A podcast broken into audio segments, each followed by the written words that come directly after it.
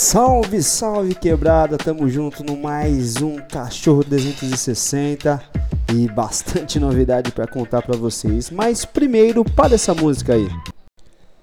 Tenho aqui que pedir desculpas pela informação errada que eu passei no último Cachorro 360, onde eu pedi para todo mundo ir lá na Netflix assistir a quarta temporada da série Sintonia. É, só que não estamos na quarta temporada, estamos na terceira temporada. Me adiantei. Será que eu tô ansioso, cara? Porém, vai lá, curta a terceira temporada, tá muito bacana. Já terminei de assistir, então uma dica muito legal, não vou dar nenhum spoiler.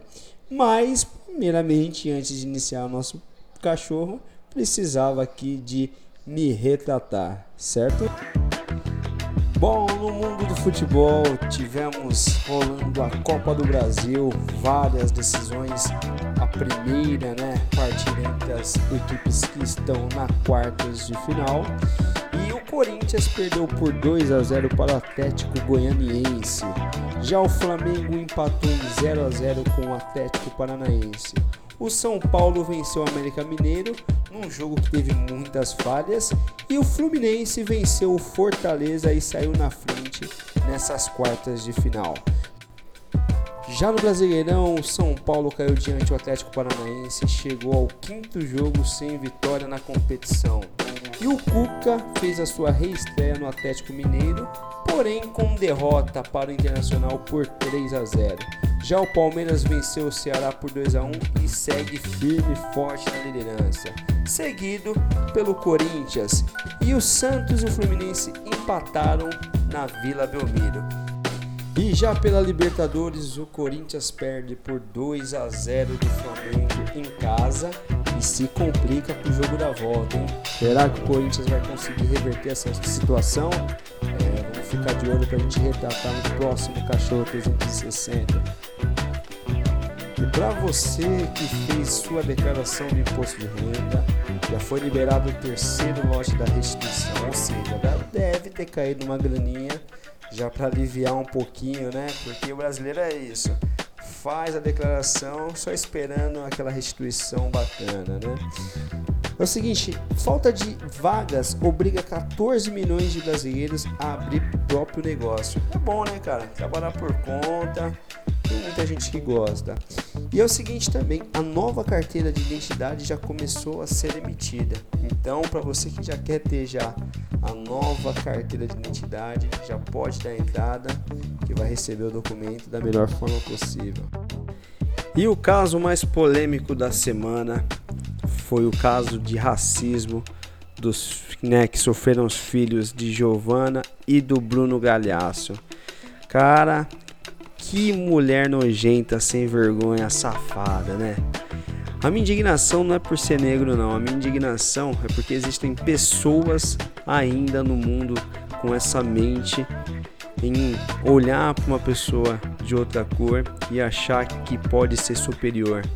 Então a gente sempre vai defender essa tese aqui no Cachorro 360, seja no Cachorro de Feira, seja em qualquer das nossas plataformas digitais que o racismo, cara, é uma coisa que já deveria ter ficado no passado. Porém, para quem é negro sabe muito do que a gente sempre fala e do que a gente sempre defende. Então, parabéns a Giovana pela ação que ela fez. Realmente, se fosse outra pessoa, se fosse uma mulher negra, com certeza tinha dado uma porrada na cara da mulher. Mas o que me deixa mais revoltado é que o jornal português fala que ela foi liberada. Então, assim, cara, se a justiça do, dos homens não consegue seguir da forma que tem que ser feita, pelo menos vamos esperar que a justiça de Deus seja feita, né? Só que essa ação não parou por aí, né? Porque no programa da Ana Maria Braga, no Mais Você, ela foi abordar o assunto e aí teve alguém da edição que na hora que era para falar do tema pôs imagens de uns macaquinhos, cara. Ou seja, continuou o racismo. Então alguém agiu de má fé, pelo que Ana Maria se pronunciou. Pessoa foi mandada embora, mas e aí, cara? Será que para por aí essas ações? Até onde a gente vai ter que ficar aguentando piadas de baixo calão, né? Nossos filhos, nossos netos, será que vão sofrer da mesma forma? Vamos ver, né? Infelizmente, esse mundo me parece que nessa ação não consegue ter jeito.